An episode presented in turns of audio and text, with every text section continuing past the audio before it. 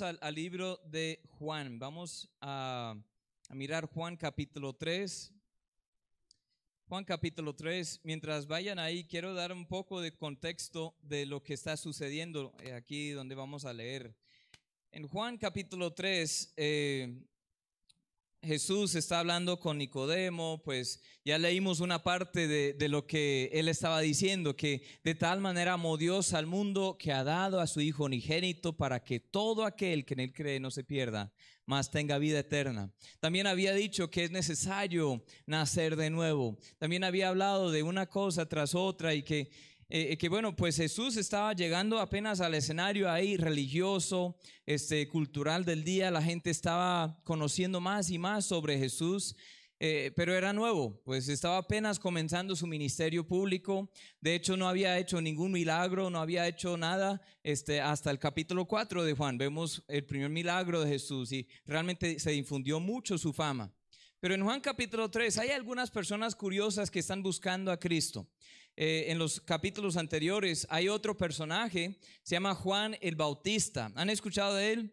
Uy, un hombre tan raro, un hombre muy raro. Él tenía siempre este, un, una vestidura de, de, piel de camello.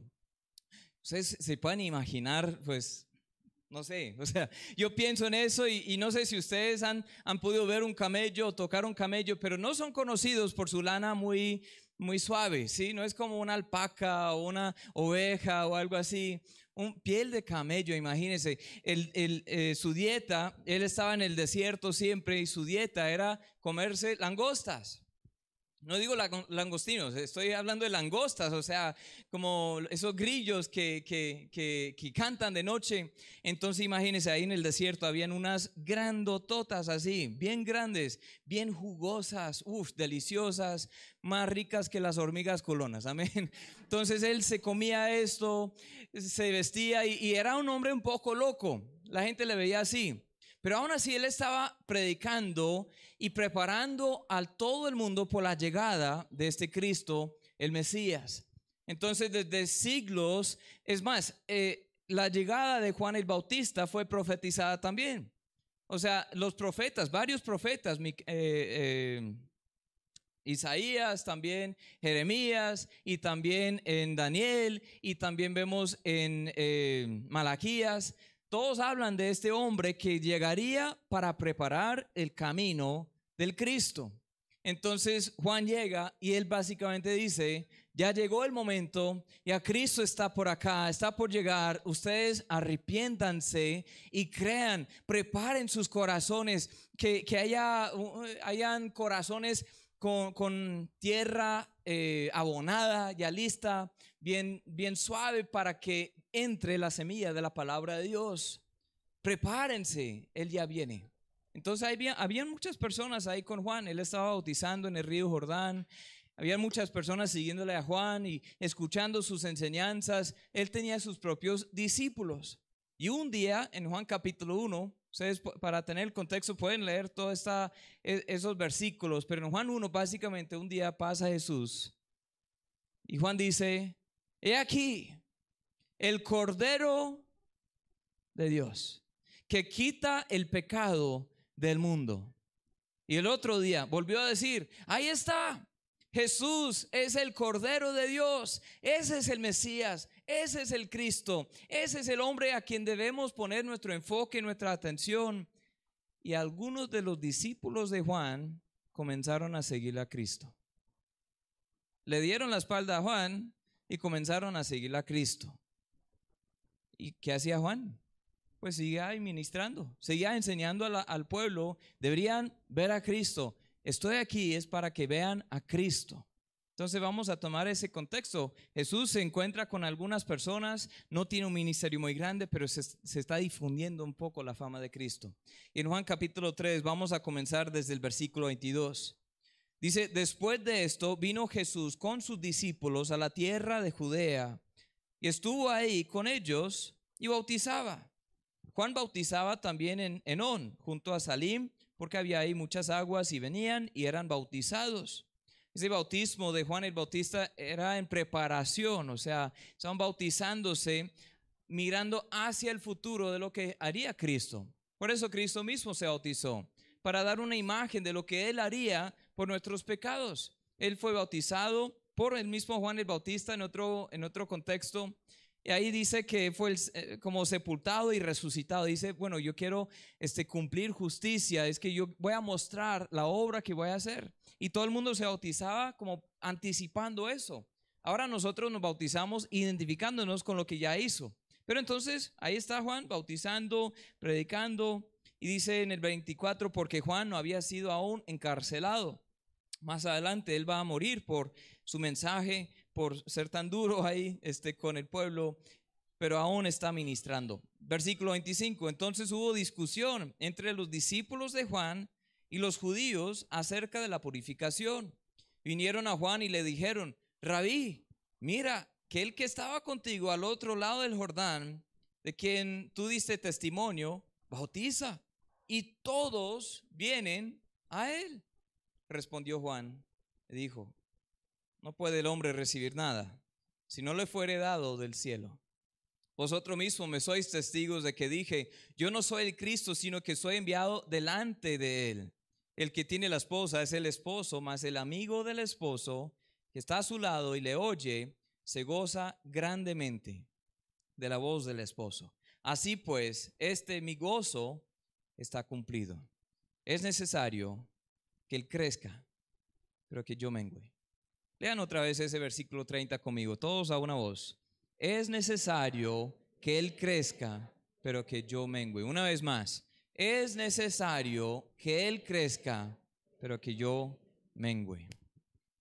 Ya con ese contexto eh, vemos que muchos de los discípulos de Juan veían esta situación con un poco de celo. Ellos vieron competencia en el ministerio de Cristo, pero Juan vio cumplimiento. Juan vio cumplimiento y básicamente comienza a comparar su vida como si fuera a una vela. Una vela. Algunos de ustedes vieron la vela y dicen, no, pues yo no sabía que esta era una iglesia que eh, no, no traje mi vela, entonces ¿qué hago? No, entonces quiero que, que, que visualicen esta vela por el momento, pues está bien alta, ¿no? Entonces, mientras voy predicando, quiero que, que de vez en cuando eche mirada ahí a ver cómo va esa vela, porque vamos a volver a eso. Pero Juan básicamente dice, es necesario que Él crezca, que yo mengüe. Voy a enseñarles algunos principios, algunas claves para el ministerio fiel al Señor. Vamos a orar. Padre, muchas gracias por traernos aquí el día de hoy. Gracias por el privilegio de conocerte, Señor, de conocer tu evangelio.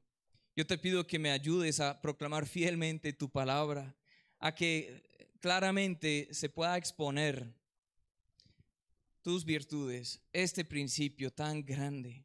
Y Señor, si hay alguien aquí el día de hoy que aún no ha nacido de nuevo, aún no te conoce, Señor, de una forma personal, de una manera eh, íntima, Señor, no tiene seguridad de dónde va a pasar la eternidad, que hoy pueda descubrir vida en ti y que nosotros los creyentes vivamos como velas aquí en el mundo. Que vivamos como velas. Señor, yo te pido que bendigas esta obra, esta iglesia, el faro que sigan, eh, eh, que, que esta iglesia siga aquí durante muchas generaciones más, Señor, hasta que tú vengas. Señor, yo te pido que esta sea, sea una iglesia fiel, una iglesia que fielmente levanta la luz, alza la luz, exaltándote a ti, Señor. En tu nombre te lo pido. Amén y amén. Pues aquí vemos que Juan da cinco claves o cinco principios sobre cómo ser buenos ministros de Dios. Y como iglesia estamos celebrando mucho lo que Dios está haciendo, pero vamos a tomar el contexto ahí y aplicarlo a nuestras vidas, a nuestro ministerio, nuestra iglesia acá. Primeramente vamos a entender que somos lo que somos por la gracia de Dios. Soy lo que soy por la gracia de Dios. Lo que dice en el versículo 27, cuando los discípulos de Juan están diciendo, bueno, no, te, no estás preocupado que Él está prácticamente robando tus discípulos. O sea, todo el mundo está yendo hacia Jesús y ahora no te siguen a ti. Y Juan se da cuenta de algo. Dice en el 27, Juan respondió, no puede el hombre recibir nada si no le fuere dado del cielo. Todo lo que somos y todo lo que tenemos es gracia a Dios. Damos gracias a Dios por su gracia en nuestras vidas. No hay ninguno que ha sido hecho por sí mismo. No hay ninguno de nosotros que podamos decir, este, mira, todo lo que yo me esforcé para ser quien soy ahora. Pues tú dices, no, pero pastor, es que yo, yo tengo una vida muy cómoda porque yo sé trabajar. Pero ¿quién te dio la habilidad para trabajar? ¿Cómo lograste tener esos dones, esas características que te dieron paso para lograr ese trabajo? ¿Quién te dio la fuerza para levantar de la cama todos los días? ¿Quién te dio el conocimiento o la habilidad para estudiar un poco, las oportunidades? Todo fue Dios, todo es de Dios.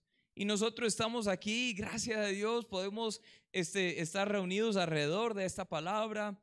En la comunidad de la fe es gracias a Dios. Esta iglesia está aquí gracias a Dios. Cada característica, cada don, cada talento, cada oportunidad y cada día es un regalo de parte de Dios. ¿Ustedes lo ven así? ¿Ustedes lo ven así? En Salmo 100 dice que Él nos hizo, no nosotros a nosotros mismos. Santiago 1.17 dice, toda buena dádiva y todo don perfecto desciende de lo alto, del Padre de las luces en el cual no hay mudanza ni sombra de variación. Él de su voluntad nos hizo nacer por la palabra de verdad para que seamos primicias de sus criaturas. ¡Wow! ¡Qué grande voluntad de Dios! Que Él quiso salvarnos. Nadie se puede actar. Ninguno de nosotros podemos decir, yo mismo me justifiqué, yo mismo me porté bien para que Dios me salvara. No, no, no, no. Es que Dios nos vio en las profundidades del miserable pecado en que vivíamos. En ese estado pecaminoso, Él nos amó. Cristo murió por nosotros, aún siendo pecadores, aún siendo débiles, impíos, enemigos de Dios. Él nos amó. Gracias a Dios por eso. Soy lo que soy por la gracia de Dios. Primera de Corintios 12, 4 al 7 dice así. Ahora bien, hay diversidad de dones, pero el Espíritu es el mismo. Hay diversidad de ministerios, pero el Señor es el mismo. Hay diversidad de operaciones, pero Dios que hace todas las cosas en todos es el mismo. Pero a cada uno le es dado, dada la manifestación del Espíritu para qué? Para provecho, es para algo. Versículo 11 dice, pero todas estas cosas las hace uno y el mismo Espíritu, repartiendo a cada uno en particular como Él quiere. Porque así como el cuerpo es uno, tiene muchos miembros, pero todos los miembros del cuerpo, siendo muchos, son un solo cuerpo así también Cristo. Dios ha puesto personas aquí en esta iglesia con dones específicos para algo. Amén. Dios nos ha dado la oportunidad aquí en la iglesia El Faro de Bucaramanga, Colombia, para algo. Dios nos abrió estas puertas y sigue añadiendo personas. Es por algo. Dios te dio, te dio dones por algo. Aprovechémoslo. Amén. Aprovechémoslo. Deja de quejarte de tu vida y vívela. Deja de quejarte de tu vida y vívela. Hay muchas personas que miran alrededor y dicen, pues yo no tengo lo que tiene fulano. Yo no tengo los dones, yo no tengo este, yo no tengo piel tan bonita como esta persona o un cuerpazo así como el pastor Aarón. Yo no tengo esos músculos que él tiene. Yo no mentiras. Y bueno, yo no tengo una voz tan preciosa como la del pastor Félix. Este, eso me, pues esa es la gracia de Dios, hermanos, que Él esté aquí dirigiendo la alabanza también. Wow, Dios hace milagros, amén. Pero la voz es buena, pues mucho mejor que hace cinco o seis años. Hace siete años cuando nos conocimos, yo nunca hubiera pensado así, pero Dios hace su obra en su tiempo, amén. Pues a veces nos quejamos por lo que no tenemos, pero miremos lo que hay. Miremos lo que sí tenemos y démosle gracias a Dios porque todo lo que tenemos y todo lo que somos es por su gracia. Eso es lo que reconoció Juan. Juan dice, bueno, pues yo tuve un ministerio durante un tiempo y ahora todo el mundo está yendo hacia Jesús. Bueno, soy lo que soy por su gracia. Yo recibí lo que recibí por su gracia. Yo pude ministrar en ese tiempo por su gracia. Entonces hay que vivir todos los días en esa gracia. Disfruta la bendición de Dios. Aprovecha las, oportunidades que se presentan En 1 Corintios 15, 10, Pablo también lo dice de esta forma, pero por la gracia de Dios soy lo que soy y su gracia no ha sido en vano para conmigo. Antes he trabajado más que todos ellos, pero no yo, sino la gracia de Dios conmigo. Dice, todo lo que soy, especialmente cuando pienso en quién era yo antes de conocer el Evangelio, todo lo que soy es gracias a la gracia de Dios. Ahora hay que hacer algo con esa gracia. Amén. Hay que hacer algo con esa gracia. Entiende que toda buena cosa en ti está ahí puesto por Dios. Cada cosa está puesta por Dios, es para Dios. Isaías 10:15 dice, se gloriará el hacha contra el que, eh, contra él que con ella corta, se ensorbecerá la sierra contra él la mueve, como si el báculo levantase al que lo levanta, como si levantase la vara al que no es leño. Es decir, que nosotros somos obra de sus manos. Y hay que reconocer eso. Todo lo que somos y todo lo que tenemos viene de Él. Primera de Corintios 1, 26 dice, pues mirad hermanos vuestra vocación, que no sois muchos sabios según la carne, ni muchos poderosos, ni muchos nobles, sino que lo necio del mundo escogió Dios para avergonzar a los sabios. Y lo débil del mundo escogió Dios para avergonzar a lo, a lo fuerte. Y lo vil del mundo, lo menospreciado, escogió Dios y lo que no es para deshacer lo que es, a fin de que, que nadie se jacte en su presencia. Mas por Él estáis vosotros en Cristo Jesús, el cual nos ha, nos ha sido hecho por Dios sabiduría, justificación y santificación y redención, para que como está escrito, el que se gloría, gloríese en el Señor. El que se gloría, gloríese en el Señor. Hermanos, yo doy gloria al Señor por lo que ha hecho aquí en Colombia, lo que está haciendo aquí en Colombia. En pocos años hemos visto algunas congregaciones bíblicas que se han levantado y hombres y mujeres que se, han levantado para prepararse, están enseñando la palabra de Dios en sus diferentes contextos. Este, hace días, yo creo que fue ayer precisamente, había este, un culto de damas acá, este, y wow, hay algunas personas que predican muy bien en ese culto de damas. Gracias a Dios por sus dones en ese tiempo bien aplicados. Amén. Bíblicamente aplicados. Gracias a Dios por los hombres que se paran aquí detrás de este púlpito enseñando la palabra de Dios fielmente, por el pastor Félix y los otros hermanos que lo apoyan. Gracias a Dios por las personas que ministran ahí en la clase de escuela dominical, porque esas personas yo sé que requieren mucha paciencia, ¿no? Yo también he ministrado bastante tiempo en el ministerio infantil y wow, es un reto, pero es una bendición también. Gracias a Dios por las personas que llegan para hacer el aseo. O sea, hay personas que nunca son vistas por nadie más, pero todos los días o todas las semanas están aquí laborando, limpiando sillas, este, barriendo, trapeando, y no lo hacen para que nadie vea, pero el Señor sí ve. Gracias a Dios por esas personas. Doy gracias a Dios por las personas ahí atrás que prefieren estar detrás de las cámaras, literalmente. Están ahí en el sonido y pues nosotros ni nos damos cuenta que están ahí a menos que algo comience a fallar, ¿sí? Entonces todo el mundo, ¿cierto hermanos? Pero gracias a Dios, cada persona está sirviendo de alguna capacidad y es para la gloria de Dios. Amén. Soy lo que soy, por la gracia de Dios. Hay otra cosa que aclaró el, eh, Juan el Bautista. Yo no soy el Cristo. Dice en el versículo 28 de nuestro texto, Juan 3, 28, vosotros mismos me sois testigos de que dije, yo no soy el Cristo. Cuando dijeron, Juan, ¿no estás preocupado que todo el mundo ahora está andando tras Cristo y no tras ti? O sea, ¿no estás preocupado que tu ministerio está siendo más pequeño y el ministerio de ese Jesús está más grande? Y él dice, bueno, yo no soy el Cristo. Ustedes ya saben que ya les dije eso, varias veces les había dicho. El capítulo 1, versículo 20 dice, yo no soy el Cristo, yo soy enviado delante de Él, yo tengo un propósito, pero yo no soy el Cristo. Aunque todos afirmaríamos esto, la forma en que vivimos muchas veces no confirma esta convicción. Decimos, no, yo no soy Dios, yo no soy Cristo, ¿quién soy yo para, para reinar ahí? Pues yo simplemente soy otro ser humano pero la forma en que dirigimos nuestras vidas, ordenamos nuestras vidas, quisiéramos pensar que somos mucho más importantes de lo que somos en verdad. Amén. Juan el Bautista dijo que solo hay uno que salva y no soy yo.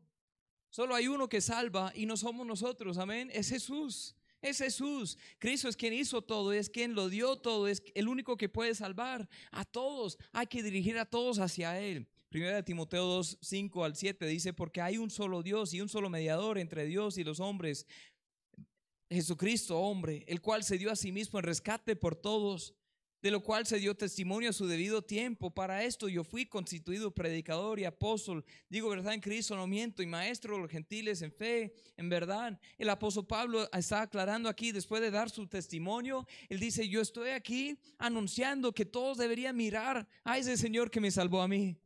Yo soy el más vil pecador, pero gracias a la gracia de Cristo, Él me salvó y también puede salvar a cualquiera. Amén. Solo hay uno que puede salvar, solo hay uno que puede redimir a la humanidad de sus pecados, porque solo hay uno que se dio a sí mismo en rescate por todos. Él quiere salvar a todos, entonces hay que anunciarlo a todos.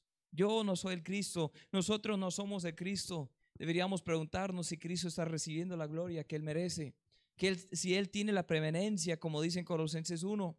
Dice eh, en Colosenses 1:15, Él es la imagen del Dios invisible, el primogénito de toda la creación, porque en Él fueron creadas todas las cosas, las que hay en los cielos, las que hay en la tierra, visibles e invisibles, sean tronos, sean dominios, sean principados, sean potestades, todo fue creado por medio de Él y para Él. Y Él es antes de todas las cosas, y todas las cosas en Él subsisten, y Él es la cabeza del cuerpo, que es la iglesia él es el que es el principio, el primogénito de entre los muertos, para que en todo tenga la preeminencia. Para que en todo tenga la preeminencia. ¿Qué significa preeminencia? El primero eh, y el centro de todo. El que recibe toda la gloria, toda la honra, todo el enfoque. Amén.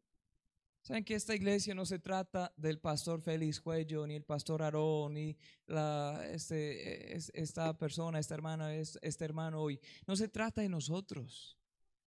Tampoco se trata del nombre Iglesia Bíblica Bautista del Faro. Se trata de Cristo. Amén. Se trata de Cristo. Yo no soy el Cristo. Tú no eres el Cristo. Nosotros no somos el Cristo. Cristo es Cristo. Dejemos que Él sea Cristo. El ministerio que alaba más al hombre que a Cristo siempre va a fallar. Siempre va a fallar porque el Señor no comparte nunca su gloria, gloria con nadie. Este mundo no necesita tanto a nosotros como quisiéramos pensar, pero el mundo sí necesita el Evangelio que portamos. Escuchen lo que dice en 2 Corintios 4, 3 al 7. Pero si nuestro evangelio está aún encubierto entre los que se pierden, está encubierto, en los cuales el Dios de este siglo cegó el entendimiento de los incrédulos para que no les resplandezca la luz del evangelio de la gloria de Cristo, el cual es la imagen de Dios. ¿Qué no quiere Satanás que el mundo vea? La luz de Cristo. Él está cegando los ojos de los perdidos para que no vean la luz de Cristo. Dice ahí, si nosotros encubrimos el evangelio, se encubre a los que se pierden. Entre los mismos que Satanás está intentando cegar. En otras palabras, nosotros le estamos colaborando en el trabajo, la voluntad de Satanás. Porque Satanás no quiere que vean el Evangelio. Entonces, cuando nosotros no levantamos el Evangelio, no alzamos el Evangelio, el mensaje de la, de la cruz de Cristo, entonces Satanás no tiene que trabajar mucho. Pero vean lo que dice ahí después. Versículo 5, porque no nos predicamos a nosotros mismos, sino a Jesucristo como Señor. Y a nosotros como vuestros siervos por amor de Jesús, porque Dios que mandó que de las tinieblas resplandiese la luz, es el que resplandeció en nuestros corazones para iluminación del conocimiento de la gloria de Dios en faz de Jesucristo. Pero tenemos este tesoro en vasos de barro, para que la excelencia del poder sea de Dios y no de nosotros. Hay muchas cosas en este texto, me encanta. Es uno de mis pasajes favoritos en la Biblia. Uno que me ha retado mucho. No hay que encubrir el Evangelio, esconderlo, avergonzarnos del Evangelio. Hay que compartir el Evangelio más bien. ¿Para qué? Para que el mundo vea la misma luz que Dios puso en nosotros. Amén. Nosotros simplemente portamos la luz.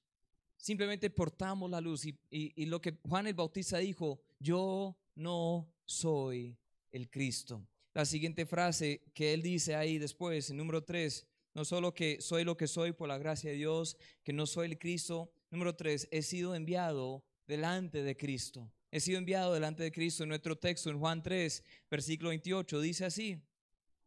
Vosotros mismos me sois testigos de que dije, yo no soy el Cristo, sino que soy enviado delante de Él. ¿Qué significa el hecho de que Juan hubiese sido enviado delante de Cristo? Nuestro trabajo y llamado y función principal es simplemente alzar la luz del mundo. Es simplemente levantarlo, es simplemente proclamarlo para que todo el mundo la vea. ¿Qué ven otras personas en nosotros? ¿Ven las mismas tinieblas o pueden ver algo de luz en nosotros, algo diferente? En Juan 8:12, un texto que guía mucho quienes somos como la iglesia El Faro. Dice otra vez Jesús les habló diciendo, yo soy la luz del mundo, el que me sigue no andará en tinieblas, sino que tendrá qué? La luz de la vida. No andará en tinieblas, tendrá la luz de la vida. En Juan 12, 32 dice yo, y yo si fuere levantado de la tierra, a todos atraeré a mí mismo. En ese contexto estaba hablando de la cruz, que un día sería eh, levantado de la tierra, sería colgado en una cruz. Pero ahí dice ese principio de al levantar a Cristo, todo el mundo puede ver a Cristo. Somos enviados delante de Él, así como Juan el Bautista proclamando que Él es el Cristo.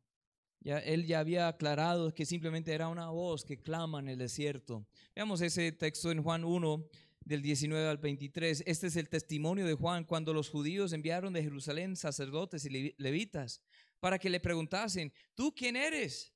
Confesó y no negó, y no negó, sino confesó, yo no soy el Cristo. Y le preguntaron, ¿qué pues? ¿Eres tú Elías? Dijo, no soy. ¿Eres tú el profeta? Y respondió, no. Le dijeron, pues ¿quién eres? para que demos respuesta a los que nos enviaron. ¿Qué dices de ti mismo? ¿Qué dice de ti mismo? Se le dieron una oportunidad para como jactarse un poco. Yo soy un hijo milagroso de, padres ancianos. Uy, sí, mis papás, Zacarías y Elizabeth, pues, uf, viejitos, viejitos, viejitos, este, y pensaban ya ya se cerró la oportunidad para tener un hijo, pero un día llegó un ángel, sí, un ángel llegó a mi mamá, este, y básicamente le dijo, Elizabeth, este, Dios se acordó de ti, tú vas a tener un bebé en tu vejez. Y ahí, aquí estoy. ¿Se acuerdan de Isaac en el Antiguo Testamento, el hijo de Sara? Yo soy prácticamente Isaac de esta generación. Yo soy básicamente un hijo milagroso. Juan, ¿qué dice de ti mismo? Ah, eh, ¿Se acuerdan de ese profeta Malaquías?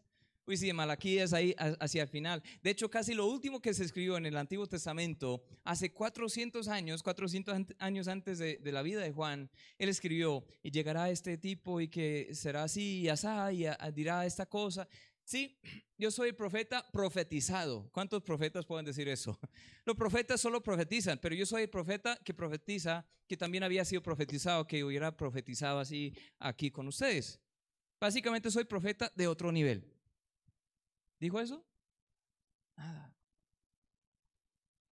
¿Qué dice de ti mismo? Dijo, yo soy la voz de uno. Yo soy la voz de uno que clama en el desierto. Enderezad el camino del Señor, como dijo el profeta Isaías.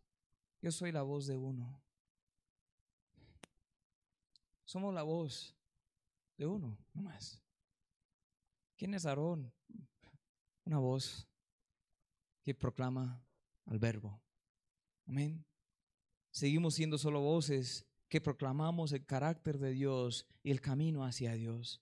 En 1 de Pedro 2.9 dice más, vosotros sois linaje escogido, real sacerdocio, nación santa, pueblo adquirido por Dios, para que anunciéis las virtudes suyas o vuestras, como en el contexto ahí de la Reina Valera 60, para que anunciéis las virtudes vuestras, de la grandeza de su congregación, del nombre de su congregación, uy, de, de, de, lo chévere que es su pastor. No, dice, para que anunciéis las virtudes de aquel que os llamó de las tinieblas a su luz admirable. Iglesia, estamos aquí simplemente proclamando que Cristo es Cristo y somos enviados delante de Él, como esos mensajeros de, de la antigüedad, esos, esos señores que andaban con trompetas para preparar camino para un rey que llegaría a la tierra, un oficial del gobierno. Ustedes se, pueden imaginar esas personas corriendo con un una trompeta ahí, llegan a un pueblo y dicen, y todo el mundo saliendo, ¿qué es eso qué? Dice, atención, atención, antes de que habían megáfonos en, en cada barrio, ¿sí?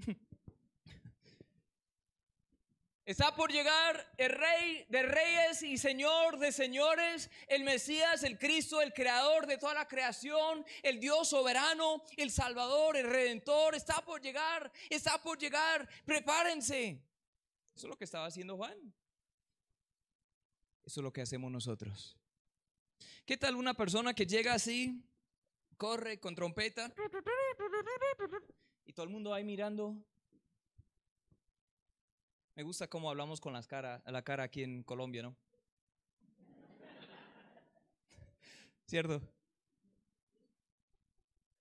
Y dice, ¿y qué? He llegado. ¿Y quién eres tú? Hmm, el trompetista. ¿Y qué?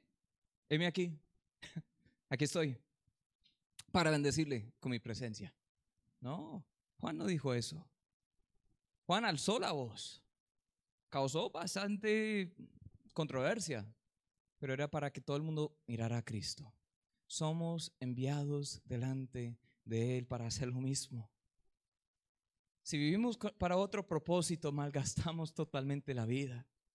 ¿Sé cuántos ustedes eh, son como de toderos de la casa o saben arreglar cosas o, o reparar cosas? O, ¿Hay algunos de ustedes que son así? Algunas cosas saben arreglar cosas sencillas. Algunos, pues, no les dé pena, hermanos.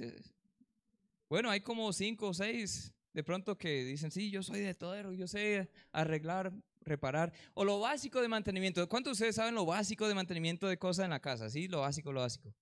Pues yo, yo sufro un poco con eso. Yo, yo tengo deficiencia con este, dones de mantenimiento, no sé. Este, de vez en cuando yo armo un mueble así este, siguiendo las instrucciones y a veces me queda al revés y no sé ustedes. Y después de seis horas ahí armando, ya tengo una mesita pequeña y digo, uff, soy carpintero. Yo lucho un poco con eso, pero imagínense, pues todos, casi todos tenemos herramientas en la casa, ¿cierto? Entonces, ¿cuántos de ustedes tienen un martillo en la casa? ¿Tiene un martillo ahí? Casi todos. Es, un martillo es algo muy, muy esencial. O un destornillador. ¿Tienen destornilladores en la casa? Pues solo como 20 personas aquí. Los demás no tienen martillo, martillo, destornillador, algo de herramienta básica. Bueno, ahora quiero que visualicen esto. Una persona toma el martillo y dice, uy, qué martillo está un poco oxidado, le falta un poco de pintura ahí, pues, pero bueno, me sirve. Y ahí entonces tiene una repisa en la casa y coloca el martillo ahí sobre la repisa y el mundo, todo el mundo entra y dice, uy, ¿eso qué? No, es el adorno. La repisa, no, no, el martillo es el adorno. Pero lástima porque necesito colocar otra repisa y, no tengo cómo abrir los huecos, no, no, no tengo cómo. Y ahí está el adorno. O, o, un destornillador y una persona usando eso para mezclar el tinto en la mañana. O sea, no es el propósito. O una vela. Hace días se nos fue la luz toda la noche en nuestra casa, hace una semana. Toda la noche se nos fue la luz desde las 7 hasta las 9 de la mañana. Y pues había un aguacero, una tormenta eléctrica y bueno, gracias a Dios eh, no fue nada muy grave, pero no, no tuvimos luz. Entonces ahí buscamos velas en la casa y se nos acabaron todas las velas. Este, hoy sí traje vela, hoy estoy preparado por si nos va la luz, entonces ya, ya estamos preparados. Pero entonces en ese día encontramos velas y listo, usamos todas. Y la otra semana yo dije, no, pues toca comprar unas más para tener en la casa por si acaso, porque no teníamos luz, estaba muy, muy oscuro ahí. Entonces se nos murieron todos los celulares y se nos descargaron, no teníamos cómo cargarlos después de cierta hora en la noche. Entonces ahí estábamos en tinieblas, sin alarma, sin nada en la mañana. Bueno, este, entonces fui a, a comprar velas.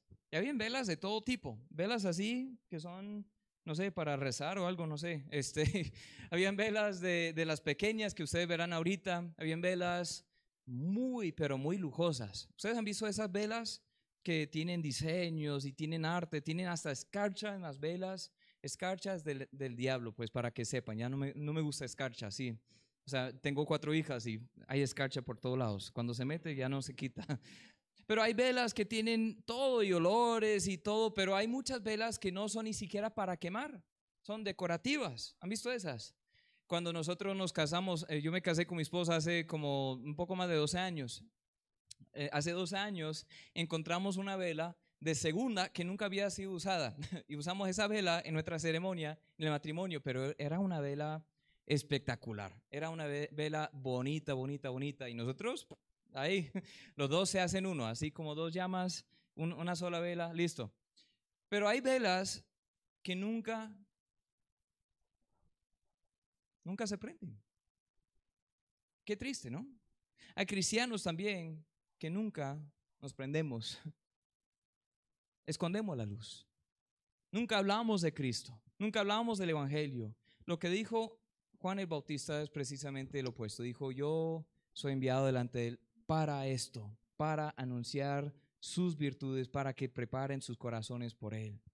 Quiero seguir en nuestro contexto en Juan capítulo 3, versículo 29. Dice, el que tiene la esposa es el esposo, mas el amigo del esposo que está a su lado le oye, se goza grandemente de la voz del esposo. Así pues, este mi gozo está cumplido mi gozo está cumplido. Número cuatro, mi gozo se encuentra en el gozo de Cristo. Mi gozo se encuentra en el gozo de Cristo. Juan entendía la verdadera fuente del gozo. Su ministerio realmente estaba volviendo menos relevante, más pequeño y aún así, aún así tenía gozo. Aún así tenía gozo. Juan da el ejemplo del amigo, del amigo de un esposo. Se goza en el gozo del esposo. En ese, esos días las bodas durarían ocho días, una semana entera. ¿Qué tal eso? Pues yo les hablé de nuestra boda, gracias a Dios, esa ceremonia duró media hora con la recepción, ahí la fiestica después, unas pocas horas y luego, chao, nosotros nos fuimos, ¿sí? Pero en esos días las bodas durarían una semana entera. O sea, imagínense todos los invitados. Para nosotros era un poco estresante pensar en una comida para todos los invitados. Imagínense, todos los invitados, ocho días, desayuno, almuerzo, la comida, la media mañana, la media tarde, la medianoche, todo, ¿sí? Y ahí todo el mundo saliendo, bueno, ¿qué hay de comer? Abre la nevera y pues eso está bastante pelada esta nevera, ¿qué pasó? Aarón, no hay nada. Para mí no sería muy gozoso, pero en ese día era la cultura. Entonces, al final de toda la semana, entonces por fin se casarían la esposa y el esposo. Ellos por fin llegarían a ser una sola carne.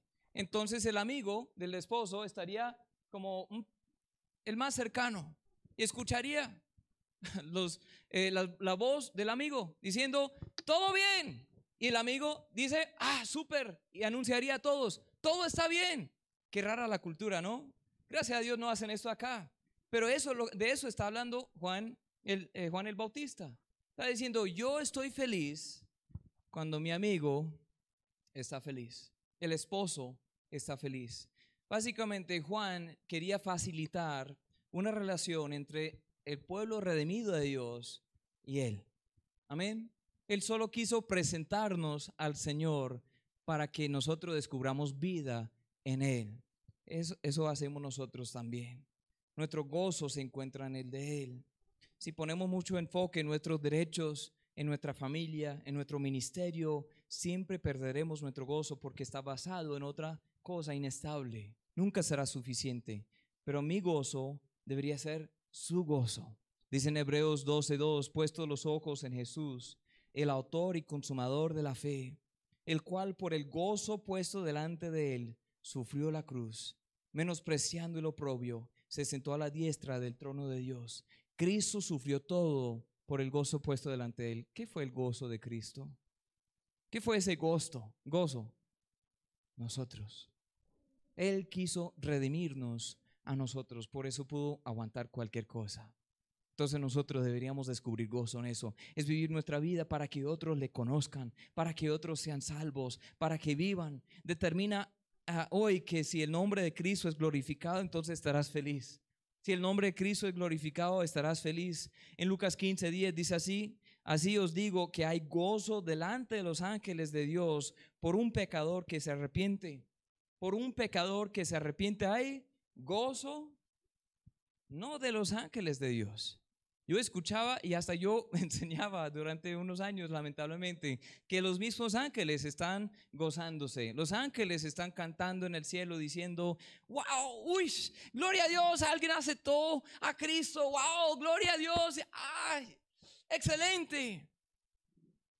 Pero no dice que los ángeles, sino delante de los ángeles de Dios. ¿Quién está delante de los ángeles de Dios? Dios. Dios. En Sofonías dice que Él canta sobre nosotros. Él se goza en nosotros. Él se deleita en nosotros. Yo no sé por qué, pero Él nos ama. Amén. Él nos ama. Entonces nuestro gozo debería ser el gozo de Él. Hay fiesta en el cielo cada vez que alguien acepta a Cristo. Nos da más gozo cuando nuestro equipo marca un gol que cuando un pecador se salva. Nos da más gozo cuando gana nuestro político que cuando un pecador se salva. Nos da más gozo cuando nos dan una carne asada grandotota que cuando un pecador se arrepiente y se salva. ¿Cuál es nuestro gozo? Mi gozo se encuentra en el gozo de Cristo. Y al último punto, ya terminamos. Para levantar a Cristo, yo me tengo que bajar. Para levantar a Cristo, yo me tengo que bajar. Dice Juan 3:30, es necesario que Él crezca, pero que yo mengüe. Es necesario que Él crezca, pero que yo mengüe. Las palabras aquí de este versículo podrían cambiar todo cristiano y toda iglesia para bien. Porque muchas veces nosotros queremos crecer y que otros mengüen hasta Cristo, que Él mengüe. Yo quiero crecer, yo quiero levantarme, yo quiero ser enaltecido. Y es todo lo opuesto de lo que debería ser el enfoque nuestro para que Él crezca, para que Él se levante, yo tengo que bajarme. Pongamos menos importancia en nosotros y más en Él. Veamos nuestras vidas como la de una vela. Esta vela poco a poco va bajándose. Ustedes no se dan cuenta, pero va bajándose. Si yo dejo la vela así, después de dos horas, ya casi no hay vela. Dice que esta dura cuatro horas. Entonces imagínense. O sea, nos quedan tres horas y quince minutos de prédica. Abrochen sus cinturones, amén. No mentiras. Pero esta vela, ¿qué está haciendo? Está compartiendo la luz, pero está menguando. Está menguando. Está menguando para que la luz se levante. Una vela está hecha para elevar, elevar la llama y dar luz en la oscuridad. Una vela puede ser bonita, pero su propósito, su propósito es más que la apariencia. Una vela que alza su luz puede ayudar y salvar a muchas personas. Imagínense, cuando todo está oscuro, especialmente cuando vives en una casa con cuatro niñas, ¿quién sabe qué hay en el piso? ¿Sí? ¿Quién sabe qué hay? Cuando todo está oscuro, y uno intenta caminar o trotar o, correr o hacer algún oficio, pero no tiene nada de luz, nada, nada, nada de luz. Es difícil, ¿no? Así viven muchas personas. Pero muchas personas en tu vida necesitan la vela. Necesitan ver la llama en ti. Necesitan que prendas la luz. Porque ellos necesitan también ver el camino hacia Cristo. Una vela se disminuye cuanto más se usa. Yo quiero vivir así, como una vela. ¿Saben por qué esto es incómodo? Porque requiere humildad. Todos nosotros ruge por nuestro nombre y nuestra gloria, pero al humillarnos estamos reconociendo que Él es mayor. Él es mayor, su gracia es mayor. En Santiago 4:6 dice, pero Él da mayor gracia. Por esto dice, Dios resiste a los soberbios y da gracia a los humildes. Los humildes dicen, Señor, toma mi vida. todo lo que tengo es de ti, de, todos modos, yo no soy hecho por mí mismo. Tú me diste esta vida, tú me diste este día, tú me diste estos dones, tú me diste esas oportunidades. Señor, ayúdame a aprovecharlas por ti y para ti. Pero también es decir, Señor, que mengue yo para que crezcas tú. Eso es difícil. Amamos mucho nuestro propio nombre, pero que Cristo y su evangelio sea famoso en este mundo por nuestras vidas. Un texto más, ya terminamos. Quiero que vayan ahí conmigo, Mateo 5. Mateo capítulo 5, versículo 14.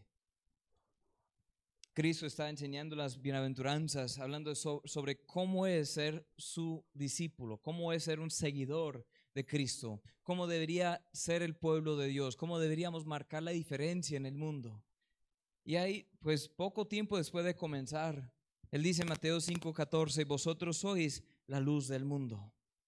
Una ciudad asentada sobre un monte no se puede esconder, ni se enciende una luz y se pone debajo de un almud sino sobre el candelero y alumbra a todos los que están en casa. Así alumbre vuestra luz delante de los hombres para que vean vuestras buenas obras y glorifiquen a quién? A vuestro Padre que está en los cielos.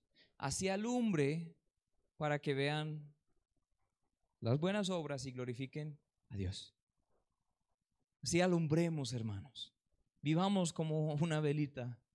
Encendamos la luz entendamos que todo lo que tenemos y todo lo que somos es por la gracia de Dios y que nosotros no somos Cristo y somos eh, enviados delante de Cristo para anunciarle a Él y que nosotros eh, deberíamos encontrar nuestro gozo, nuestro propósito en su gozo y en su propósito. Pero para llevar a cabo todo eso es necesario que nosotros menguemos para que Él crezca. Si eres de Cristo, tienes a su luz en ti. Él dijo en Juan 8:12, yo soy la luz del mundo. El que me sigue no andará en tinieblas, sino que tendrá la luz de la vida. ¿Quién es la luz del mundo en ese texto? Es Cristo. Pero en el texto que apenas leímos en Mateo 5 dice, vosotros sois la luz del mundo. ¿De dónde recibimos esa luz de Él? Él la pone en nosotros. Él resplandece su luz en nuestros corazones. Y tenemos esa luz, ese tesoro en vasos humildes, dice vasos de barro, para que la excelencia del poder sea de Él, no de nosotros. Queremos que todo el mundo le vea a Él, no a nosotros. Amigo, si no estás 100% seguro sobre dónde vas a pasar la eternidad, tú puedes saber. Te pregunto, si, si llegaras a morir hoy, Dios no quiera, pero bueno, si llegaras a morir hoy, ¿dónde vas a pasar la eternidad? ¿Con Dios o separado de Dios? ¿Estás 100% seguro? ¿Habría algo de duda? ¿Dudas de eso? Hay muchos que dicen, bueno, estoy intentando, estoy, pues por eso estoy aquí en la iglesia, para tener más probabilidad de llegar ahí al cielo con Dios. Por eso estoy este, aquí estudiando la Biblia, yo oro todos los días, yo este, doy ofrendas, yo ayudo a los pobres, yo este, intento cumplir con mis deberes, yo intento ser un buen padre, una, buena madre, un buen empleado, eh, un buen jefe, yo intento vivir como buen ciudadano, estoy intentando vivir bien para que Dios me salve. Pero amigo, hay un problema. Todas esas, esas cosas son buenas, pero no son suficientes para salvarte. Amén. Porque la Biblia dice que nuestras justicias, todas nuestras justicias, son como trapo de inmundicia delante de Dios. Están contaminadas porque todos hemos pecado, ¿cierto? Yo no sé usted, pero yo he pecado. ¿Por qué? Porque soy un ser humano y los seres humanos pecamos. ¿Pero qué dice la Biblia? La paga del pecado es muerte. Es, esa muerte se refiere a la muerte segunda, a la separación de Dios por la eternidad en el lago de fuego. La paga de pecado es muerte, mas la dádiva de Dios es vida eterna en Cristo Jesús, Señor nuestro. Lo que yo merezco es la ira de Dios, pero Él me da gratuitamente. Una dádiva significa simplemente un regalo. Él me da gratuitamente la vida eterna y solo se encuentra en Cristo Jesús. ¿Cómo puedo tener la vida eterna si merezco la muerte? ¿Cómo puedo tener este, esa vida y perdón de pecados y todo si realmente la paga del pecado es muerte? Porque Cristo murió por nosotros. Amén. Cristo murió en, en mi lugar, en tu lugar, para que creyendo en Él tengamos vida. El propósito de este sermón y la iglesia es para llevarte a Cristo, es para levantar a Cristo, para que veas a Cristo, descubras vida en Cristo. Dice en 1 Juan 5:11, les mentí, yo dije, ya no hay más textos, este es el último, sí, les aseguro. En Juan 5:11 dice, este es el testimonio que Dios nos ha dado, ¿qué? Vida eterna. ¿Y esta vida está en quién? En su Hijo. El que tiene al Hijo, tiene la vida. El que no tiene al Hijo de Dios, no tiene la vida. Algo muy sencillo, ¿no? Si tienes a Cristo, tienes vida. Si no tienes a Cristo, no tienes vida. Estas cosas os he escrito a vosotros que creéis en el nombre del Hijo de Dios, para que sepáis que tenéis vida eterna y para que creáis en el nombre del Hijo de Dios. Así de sencillo. Si crees en Él, no solo ah, estoy hablando de creer que Él existe, creer que Él hizo algo en la cruz, no es depender en Él, es poner tu confianza en Él. Si crees en Él, tienes vida. Si le tienes a Él, tienes vida. Para tener al Hijo debes arrepentirte, es un cambio de mente y creer. ¿Te has arrepentido? Dice, no, este, entonces debería nombrar todos los pecados, nombrarlos, arrepentirme de los pecados. Bueno, es, una parte, pero realmente arrepentimiento es mucho más que eso. Es, es algo diferente realmente. Arrepentimiento es un cambio de mente. Es un cambio de mente, es un cambio de actitud, es un cambio de trayectoria, es un giro de 180. Es decir, antes vivía para pecar, ahora quiero vivir para Él. Antes dependía en lo bueno que era y ahora dependo en lo bueno que Él es. Antes dependía en mi iglesia, ahora dependo en su sacrificio. Ese es el arrepentimiento. Antes yo pecaba siempre, ahora yo quiero darle mi vida. Yo quiero que Él me limpie y Él te limpiará. ¿Están conmigo?